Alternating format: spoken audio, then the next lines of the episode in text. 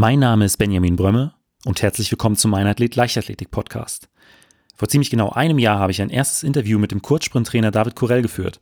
David ist unter anderem Trainer der deutschen Meister über die 100 Meter aus den Jahren 2018 und 2019, Kevin Kranz und Michael Pohl. Und da das Feedback für die erste Folge auch nach fast einem Jahr nach der Veröffentlichung nicht nachgelassen hatte, habe ich vor einigen Wochen auf Instagram eine Umfrage gestartet, in der ihr mir eure persönlichen Fragen rund um das Thema Kurzsprint an David Korell zuschicken konntet. Und auch dabei war das Feedback beeindruckend, sodass wir im anschließenden Interview versucht haben, auf einen Großteil eurer Fragen einzugehen. Freut euch also auf eine weitere Folge mit David Korell.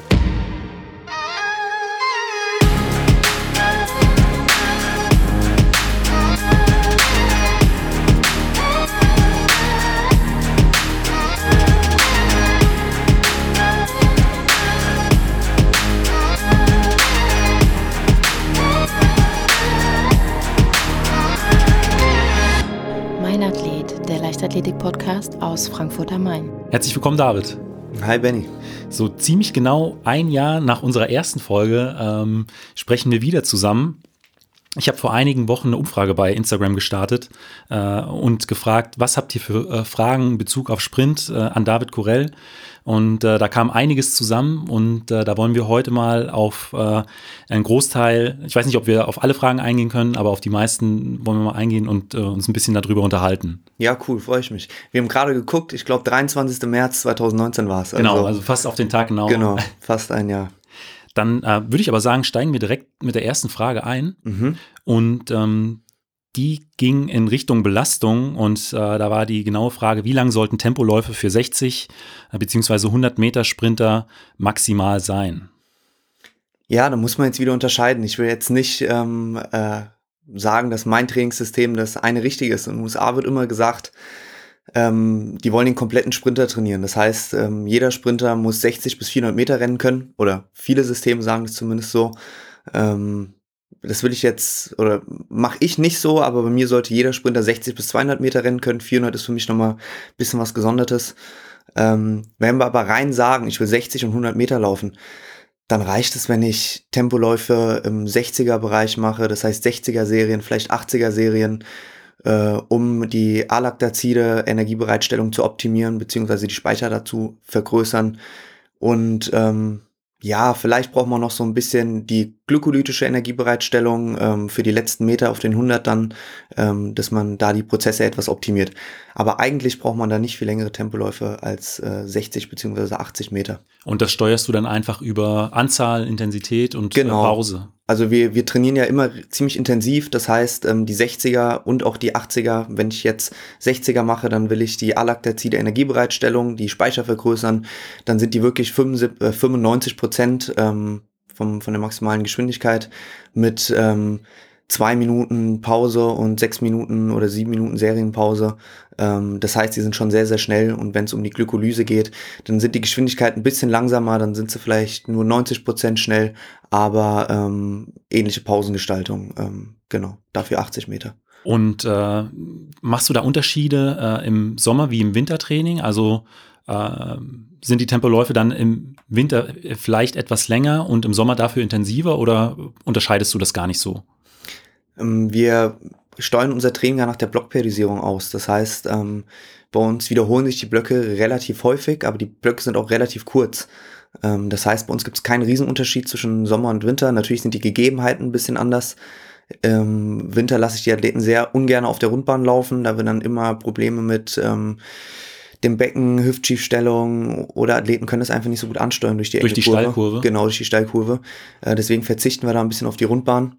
Ähm, grundsätzlich unterscheiden sich die Tempoläufe ähm, aber nicht. Es ist jetzt nicht so, dass wir im Winter acht Wochen lang längere Tempoläufe machen und dann im Sommer die intensiven machen. Acht Wochen lang, da langweilt sich ein Körper, der passt sich relativ schnell an. Also ich sag mal, viel länger als vier Wochen eine gleiche Tempolauf-Variation machen wir eigentlich nie, ähm, weil da hat der Körper sich weitestgehend angepasst und ähm, danach sind die Anpassungen so gering, dass es sich kaum noch lohnt, äh, da weiter rein zu investieren. Also ähm, macht ihr im Prinzip nur vielleicht ein bisschen anderes Training direkt nach der Trainingspause, äh, wenn es im Prinzip in die neue Vorbereitung reingeht, dass man so genau, nach der, schafft. Nach der Trainingspause, wenn eine, wenn eine längere oder eine längere Pause stattgefunden hat, man muss so ein bisschen unterscheiden, wenn morphologische Veränderungen stattgefunden haben, das heißt, ähm, Muskelzuwachs, sich der Knochen angepasst hat, die Sehnen angepasst haben, die passen sich auch wieder zurück an. Das heißt, wenn ich drei Wochen, vier Wochen Pause gemacht habe, ähm, dann hat der Muskel ein bisschen abgebaut, ähm, dann hat vielleicht die Sehnenfestigkeit ein bisschen abgenommen. Äh, und um solche Dinge auszubilden, also morphologische Anpassungen wieder auszubilden, da brauchen wir ein bisschen länger. Das passiert nicht nach zwei, drei Wochen. Um neuronale Sachen auszubilden, was am Ende einfach Sprinten ist, das ist eine neuronale Ansteuerung am Ende, ähm, die bilden sich relativ schnell aus. Aber wenn wir morphologische Anpassungen ausbilden wollen, dann dauert es etwas länger. Dann war eine weitere Frage, ähm, an welchen Merkmalen machst du denn die Pausen äh, bei Tempoläufen fest? Ja, ist immer die Frage der Zielsetzung, was ich gerade ausbilden will. Ähm, da halte ich mich so ein bisschen an ein, an ein englisches Modell. Ähm, da geht es um die äh, glykolytische Short Speed Endurance, äh, Alaktazide Short Speed Endurance. Ähm, die unterteilen das in verschiedene Phasen und da halte ich mich wirklich relativ nah ähm, an die an die Tabellen der, der Engländer. Hast du da einen ähm, Buchtitel vielleicht, den du nennen kannst oder den wir nachher vielleicht äh, in die Shownotes machen? Wir können vielleicht später einen, einen Link reinposten. Okay. Dann muss ich mal was raussuchen, ob ich da was, was finde. Ähm, genau, aber das sind Vorgaben, das ist auch alles wissenschaftlich begründet ähm, und, und danach richte ich mich dann. Dann gab es noch eine Frage zur Blockperiodisierung ähm, die du auch im letzten Podcast schon angesprochen hattest ähm, und im Prinzip auch eben schon, wir sind in der äh, letzten Frage auch schon so ein bisschen darauf eingegangen und da war die genaue Frage, ähm, wie lange, also in Wochen, ein Block äh, gestaltet wird und wie viele spezifische Trainingseinheiten es bedarf, bis eine Anpassung äh, des Blockschwerpunkts äh, erfolgt. Also jetzt am Beispiel von Beschleunigung zum Beispiel. Ja. Ähm, das ist auch wieder sehr individuell. Das kommt auf den Block an. Das kommt auf die Trainingsphase an. Wie ich gerade eben schon mal angeschnitten hatte, war, äh, wenn wir aus einer Trainingspause rauskommen, dann geht es in erster Linie wieder darum, in der Akkumulation ähm, morphologische Anpassungen stattfinden zu lassen. Ähm, das dauert dann etwas länger, da kann so ein Block auch mal vier bis sechs Wochen dauern, ähm, um am Ende ähm, eine spezifische Beschleunigung auszubilden oder ähm, Topspeed auszubilden, da braucht es nicht so lange. Da haben wir Grundlagen am Anfang gelegt und dann werden die Athleten wirklich innerhalb von zwei, drei Wochen ähm, sehr, sehr schnell. Umso öfter sich die Blöcke wiederholt haben innerhalb der Saison, umso kürzer können die Blöcke sein. Das heißt, wenn wir zum zweiten oder dritten Mal in die Transmutation gehen, dann kann diese Transmutation kürzer sein, das heißt? als sie vorher war. Das heißt, bei mir ist so der Klassiker, wenn wir aus der Freiluftsaison rausgehen, dann hat die Akkumulation schon mal sechs Wochen, dann kommt eine Tran Transmutation drauf mit ähm, vielleicht vier Wochen und dann kommt zwei Wochen Realization. Ähm, dann hat die darauffolgende Akkumulation vielleicht nur ein bis zwei Wochen. Die Transmutation hat dann zwei bis drei Wochen und dann kommt wieder eine Realization mit zwei Wochen drauf. Ähm, weil die Fähigkeiten, die wir in dem, in, der, in dem zweiten Block dann ausbilden, äh, die haben wir vorher schon alle einmal angetriggert. Das heißt, der Körper kennt die noch, der weiß, was da abgeht. Ähm, ja, der kennt die, der kennt die Reize einfach und äh, kann dann auf die bekannten Reize zurückgreifen und ähm, die sind dann viel, viel schneller wieder vorhanden, beziehungsweise man kann sie dann ähm, noch besser und schneller ähm, weiter ausbilden. Und kannst du das auch an Trainingseinheiten festmachen? Also ich sag mal, ähm, eine, eine spezifische Beschleunigungs, ähm, damit da wirklich was passiert, Beschleunigungseinheiten müssen es auf jeden Fall drei sein. Ähm, viel weniger wird knapp. Auf was für einen ähm, Zeitraum ist es dann verteilt? Wahrscheinlich. Äh ja, drei müssten dann so innerhalb von zehn Tagen stattfinden. Okay. Aber das ist auch sehr, ja, da muss man ein bisschen nach dem Gefühl gehen. Man sieht, wie der Athlet sich entwickelt und es wird dann, wir könnten jetzt die Blockperiodisierung komplett aufdröseln. Ja. Ähm, da würden wir aber noch mal eine Stunde länger hier sitzen wahrscheinlich. Ähm, man kann das jetzt nicht so pauschal sagen, man braucht so und so viele Einheiten. Da kommt es wirklich auf den Trainingsstand an, in welcher Phase vom Jahr bin ich gerade. Manchmal reicht auch eine Krafteinheit, ähm, zwischenzuschieben, damit ich danach zwei oder drei Wochen lang die Handel nicht mehr angucken muss. Okay. Ähm, also das ist jetzt schwer so, so pauschal zu sagen, wie viel ähm, Beschleunigungseinheiten brauche ich in der Transmutation, damit ich schnell werde. Das ist, ist wahrscheinlich auch von Athlet zu Athlet unterschiedlich. Das ist sehr individuell und wie gesagt, es kommt einfach auf die Trainingsphasen und dann auch auf die Inhalte an. Was war denn bisher dein schönstes Trainererlebnis? Boah, das ist schwer. Das hast du mich, glaube ich, in der letzten äh, Folge vor einem Jahr schon mal gefragt. Ich glaube, da hatte ich äh, oder war das größter Trainererfolg damals? Also was das momentan war mit der ähm, mit der 4x100 Meter Staffel genau, U16 mit den war das. U16, richtig. Genau, Ja. äh, das kann ich jetzt nicht wieder sagen. Ähm, na, was mich momentan, ähm, wo ich mich viel mit beschäftige, ist so, so Gruppendynamik, die stattfindet. Motivation, Gruppendynamik, was man total viel an den College, Colleges hat in den USA. Ähm, das habe ich das Gefühl, das geht uns in Deutschland so ein bisschen flöten. Ähm, und momentan entwickelt sich eine geile Gruppendynamik bei uns, äh, bei uns in der Trainingsgruppe. Ähm, ja, und da hat man dann immer wieder Einheiten, wo die sich gegenseitig hochpushen, wo die sich auch so ein bisschen provozieren, aber am Ende nebeneinander auf der Bahn liegen und sich abklatschen, beziehungsweise in den Phasen jetzt eher sich zunicken aufgrund des Coronavirus. Ähm, aber ja, das sind momentan so die, die geilen Einheiten, wo du siehst, die ziehen alle an einem Strang und da reißen sich zehn Athleten den Arsch auf und am Ende liegen die sich so halb in den Armen und sind froh, dass sie es geschafft haben. Ist das auch der Grund für äh, den Gürtel, der einmal in der Woche Ja, äh, genau, das weitergegeben wird? Das haben tatsächlich die Athleten angeleiert, das fand ich sehr, sehr geil. Ähm, ja, der Performance of the Week, Ja. da wird ähm, entschieden oder entscheide ich am Ende der Woche, wer sich am meisten den Arsch aufgerissen hat. Und da geht es nicht drum, ähm, ja, wer der Schnellste ist, sonst würden das Kevin und Michael sehr häufig unter sich ausmachen, äh, sondern es geht einfach darum, wer hat sich äh, auf seinem Niveau am meisten den Arsch aufgerissen. Und ähm, ja, wer hat das beste Training abgeliefert und es wird am Ende der Woche wird er übergeben. Und ich habe heute schon wieder äh, Nachrichten von den Jungs bekommen, ich gebe heute alles im Training, ich will diesen Gürtel haben diese Woche. Ähm, also ja, ist lustig. Also Und das pusht die auch Sport an, auf jeden Fall. Eine weitere Frage war, ähm, was ist denn deine Lieblingsübung im Kraftraum? Ja, am allerliebsten sehe ich die Athleten sprinten. Das heißt, Krafttraining macht auch auf eine gewisse Weise Spaß, aber am liebsten sieht man natürlich die Athleten sich dynamisch bewegen. Ähm, das ist jetzt schwer. Ähm, so unsere Basisübungen sind immer noch die Ausfallschritte, obwohl ich die jetzt seit fünf Jahren sehe und ähm, so richtig Lieblingsübung ist es sicherlich nicht mehr.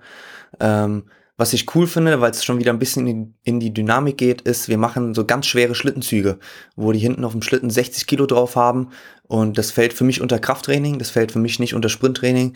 Viele gucken mich dann auch immer komisch an und sagen, was hat das denn mit Sprinten jetzt so direkt zu tun? Nee, aber es ist halt ein spezifisches Krafttraining und diese schweren Schlittenzüge, weil da auch noch eine gewisse Dynamik dabei ist, ähm, die machen mir dann schon am meisten Spaß zu coachen. Ähm, mit 60 Kilo, das ist ja dann, äh, sind ja dann 80 Prozent vom Körpergewicht bei, bei dem einen oder anderen. Genau, genau. Ähm, kommt man dann tatsächlich noch ins Laufen oder ist es eher äh, an Gehen? Ja, man, man denkt, mit den 60 Kilo kommt man gar nicht mehr ins Laufen. Nee, es ist wirklich noch ähm, ähm, ein, ein Sprinten. Ähm, ein Sprinten ist jetzt übertrieben, aber es ist kein Gehen und auch kein Springen oder sowas. Es ist schon noch eine äh, dynamische, zyklische Bewegung. Und der Gurt ist dann auch ganz normal an der Hüfte? Äh, Ähm, nee, den haben wir dann über, die, Schultern. Ah, genau. Und okay. wir haben da teilweise auch so, so Klettergürte, Ja, äh, Gurte, die ein bisschen stabiler sind und ein bisschen mehr Halt bieten. dass die Hüfte nicht so einknickt oder was Genau, weil sonst ziehst du die Hüfte, wenn du es an der, nur am Becken machst, ziehst du die Hüfte ja komplett nach hinten. Da können die Athleten das gar nicht mehr kontrollieren. Und Und- ziehen wir uns in eine Position, in die wir überhaupt nicht wollen. Und ähm, wird das Ganze dann in Spikes oder in äh, Laufschuhen gemacht? Eigentlich in Laufschuhen. Der einzige, der absolut keine Laufschuhe mag, ist Michael. Äh, der muss, der hat fünf Minuten nach Trainingsbeginn hat er junge Spikes an. Okay. Ähm, das heißt, bei dem werde ich das auch nicht mehr rausprügeln, dass der da Laufschuhe anzieht. Der hat fast immer Spikes an. Eine weitere Frage war auch, äh, könntest du dir vorstellen, 400 Meter Sprinter zu trainieren? Wie ich anfangs ja schon mal angeschnitten habe, also ich sehe schon, dass wir komplette Sprinter äh, entwickeln müssen. Äh, 400 ist für mich aber schon nochmal ein, ein anderer, neuer Bereich. Ähm, und ich glaube, dass in das aktuelle Trainingssystem 400 Meter Sprinter nicht reinpassen würden. Oder wenn dann nur sehr wenige, die ähm, mit, mit wenig Training wirklich die 400 Meter auch gut laufen können. Ähm, ich glaube, da müsste ich ein extra neues Paket aufmachen. Das heißt, ich müsste ein extra Gruppe, extra Plan nochmal für die 400 Meter machen. Das würde mir momentan zu Kopf steigen. Das würde zu viel werden, weil ich so schon auf dem Zahnfleisch gehe aktuell. Ja, zutrauen oder vorstellen könnte ich es mir schon, aber in der aktuellen Situation nicht und müsste ich auf jeden Fall mich in das Thema 400 Meter nochmal verstärkt reinlesen, verstärkt mit beschäftigen, weil sicherlich ähm, habe ich mich schon mit beschäftigt, aber um wirklich 400 Meter Sprinter gut zu entwickeln, müsste ich nochmal tiefer eintauchen. Einfach weil es ein komplett anderer Trainingsansatz äh, ist. Ja, komplett anders würde ich nicht sagen. Ähm, ich habe da auch noch keinen richtigen Weg gefunden. Die 400 Meter sind für mich ähm, eine verrückte Disziplin, weil auf der einen Seite musst du ein, eine gewisse aerobe Fähigkeit haben, was dann aber wieder nicht so richtig mit dem maximalen Speed korreliert.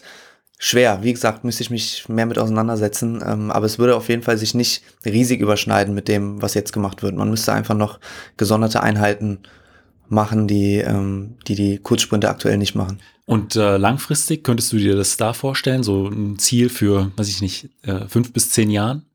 Sag niemals nie, oder? Okay. Würde ich sagen. Also ich will es nicht ausschließen, ja. Was sind denn eigentlich die äh, wichtigsten Komponenten im Sprint?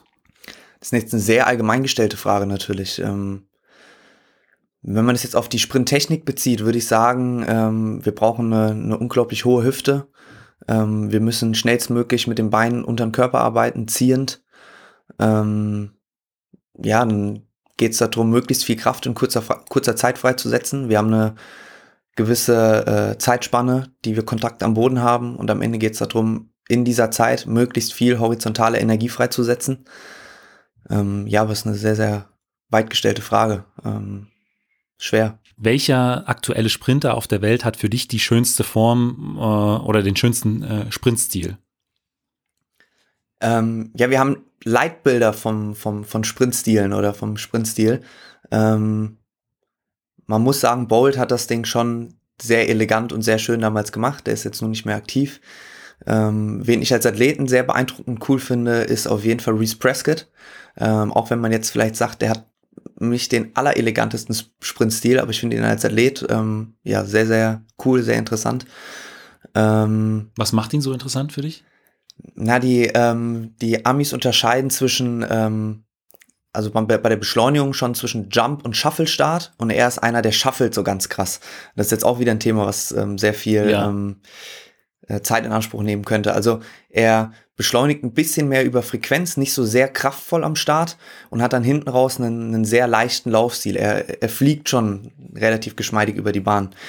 Ähm, wer eher einen Jumpstart, also einen kraftvollen Beschleunigungs, äh, eine kraftvolle Beschleunigung hat, ist Filippo Tortu, der Italiener. Ähm, der rennt aber hinten raus auch unglaublich schön. Aber es sind äh, ganz andere Technikmodelle. Ähm, beide machen Frontside Mechanics und laufen äh, ziehend. Ähm, und beide laufen, finde ich, sehr, sehr schön. Aber innerhalb dieser Frontside Mechanics gibt es trotzdem noch verschiedene Lösungsstrategien. Und die haben komplett unterschiedliche Lösungsstrategien, meiner Meinung nach, aber laufen beide sehr elegant. Innerhalb von Deutschland muss ich sagen, wen ich äh, technisch sehr geil finde, solange das locker ist und entspannt ist, äh, finde ich Joshua Hartmann hat einen unglaublich geilen freien Sprint, weil es einfach spielerisch aussieht. Ähm, es ist alles locker. Das ändert sich dann manchmal in der Wettkampfsituation bei ihm, ähm, aber wenn er das auf die Reihe bekommt, dann ist das schon, schon sehr, sehr schön. Das ist ja dann auch äh, immer ein Stück weit Erfahrung, was dann äh, über die Jahre dann klar, äh, mit ja. reinkommt. Na klar. Die nächste Frage, die war sehr, sehr äh, spezifisch. Da ging es um Asymmetrien im Kurzsprint. Ähm, dass du vielleicht äh, erstmal kurz erklärst, äh, was das genau bedeutet und auch dann, wie gehst du damit um im Ja. Training? Ähm, Asymmetrien im Kurzsprint. Also das berühmteste Beispiel von Asymmetrien im Kur- Kurzsprint so in den letzten Jahren, das ist keine krasse Asymmetrie gewesen, aber hat man immer wieder bei ähm, Andrew deGrasse gesehen. Der ist gerannt und ich glaube, sein rechter Arm hat nach hinten komplett ausgeschlagen und der linke ist ähm, relativ normal gelaufen. Also, dass die Bewegungsabläufe äh, genau, ungleich sind. sind, ungleich sind, genau, ungleich sind. Ähm, bei Andre, bei Andre war das vor allem der, der rechte Arm, der da ähm, abgehauen ist. Ich glaube, das sind immer Kompensationen. Also der rechte Arm kompensiert irgendeine Bewegung ähm, von den Beinen ähm, oder irgendeinen, äh, ja, der kompensiert eine muskuläre Disbalance im Bauch oder was auch immer. Genau kann ich das bei, bei DeGrasse jetzt nicht sagen. Ähm, man sollte sich auf jeden Fall ähm, ja der Asymmetrie widmen und gucken, wo kommt's her. Sich da vielleicht auch nochmal Fachleute zuholen, ähm, ob das ein Physiotherapeut ist, ob das ein anderer Trainer ist, dass man da einfach mal zusammen drüber guckt, woran es liegen kann. Ähm, ja und dann mh, ja Strategien erarbeiten, wie man dieser Asymmetrie entgegenwirken kann. Was man nicht machen sollte, ist mit der Brechstange eine Asymmetrie ausschalten. Also ähm, Andrew deGrasse, wenn er diesen Arm hat, das limitiert ihn jetzt erstmal nicht super krass, ähm, dann würde ich fast dazu tendier- tendieren, diesen Arm erstmal so zu lassen, nicht krass abzustellen, ähm, weil wir wissen nicht, was die Folge ist, wenn wir diesen Arm abstellen. Vielleicht ähm, kompensiert er dann irgendwas nicht mehr richtig und plötzlich ähm, holt er sich eine Zerrung oder ein Muskelfaserriss oder ähnliches. Ähm, also wir sollten schon an Asymmetrien arbeiten, aber sie nicht mit der Brechstange abschalten wollen.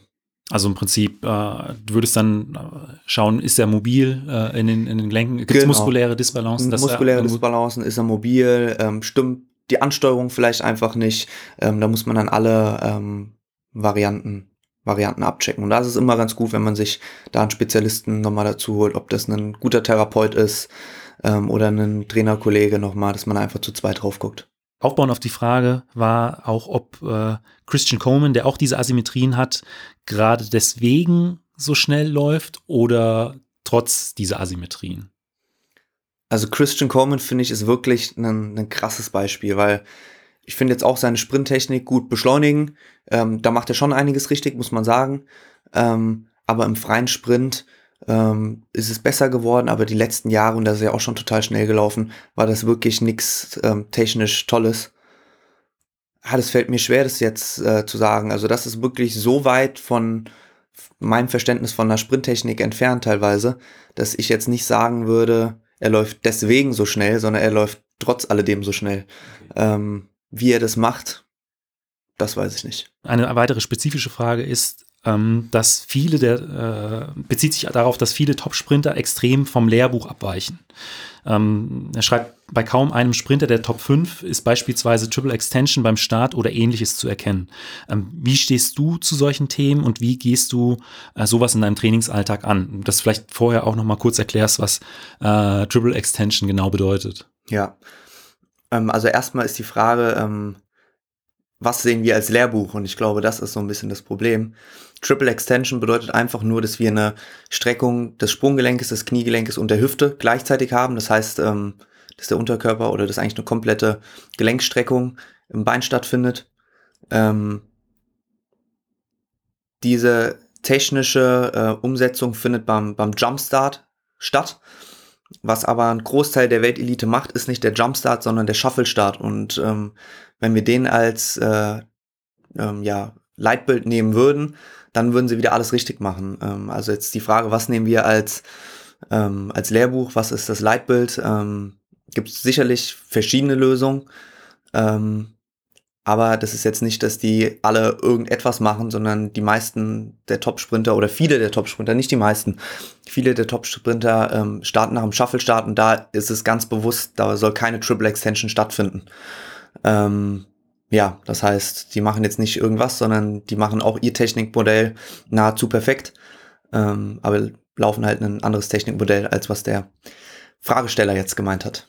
Eine Frage hat sich äh, auf die letzte Folge bezogen. Da hattest du gesagt, dass du äh, Athleten vor Wettkämpfen ähm, im Prinzip einfach in die Ecke legst äh, zur Regeneration. Was passiert denn ja in den Einheiten davor?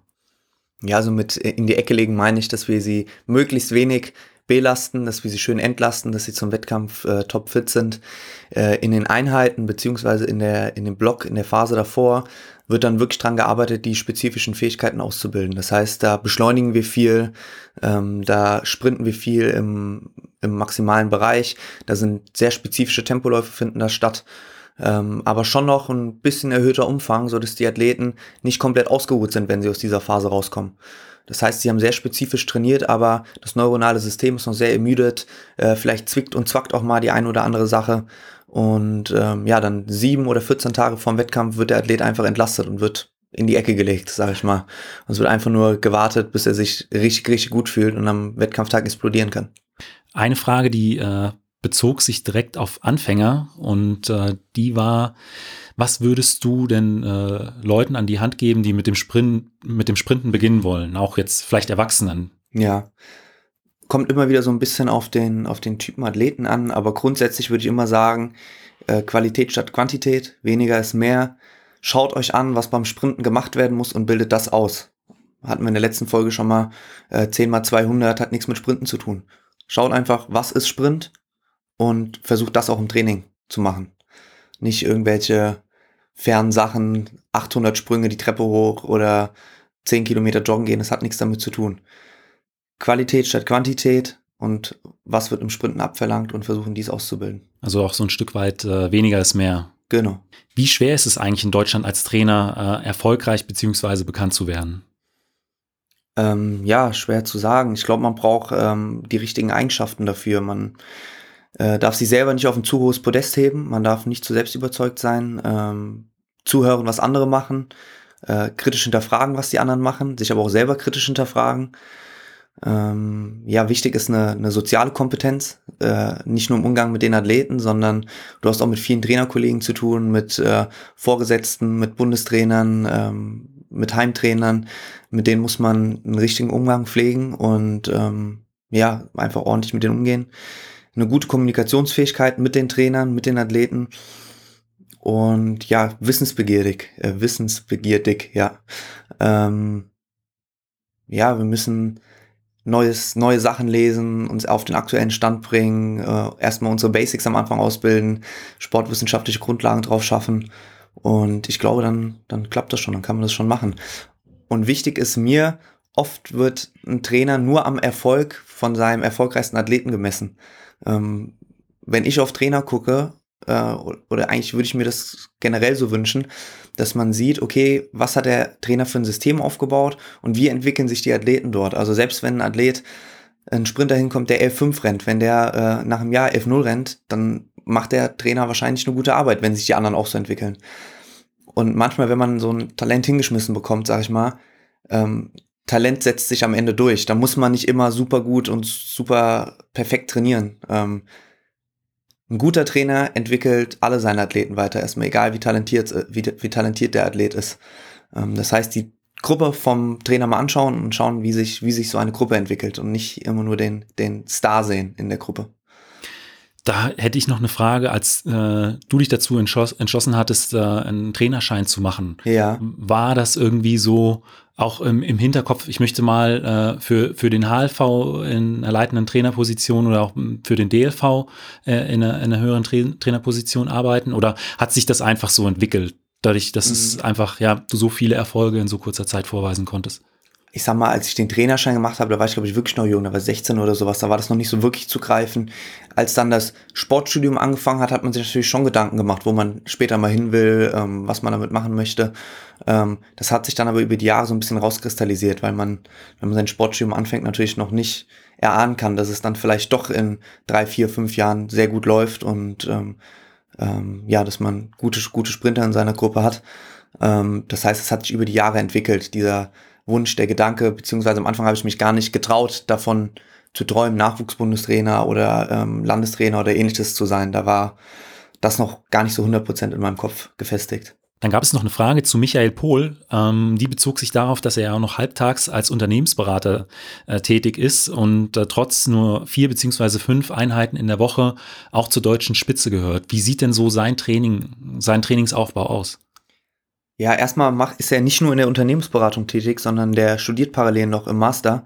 Ähm, das heißt, der hat echt ordentlich äh, was zu stemmen. Ich wirke auch immer auf ihn ein, dass das Studium vielleicht noch ein halbes Jahr länger gezogen wird und dass er jetzt auch Geld über den Sport verdient und vielleicht äh, bei der Unternehmensberatung ein bisschen zurückschrauben kann. Ähm, langsam geht er auch ein bisschen drauf ein. Äh, anfangs war das nicht, nicht vorstellbar.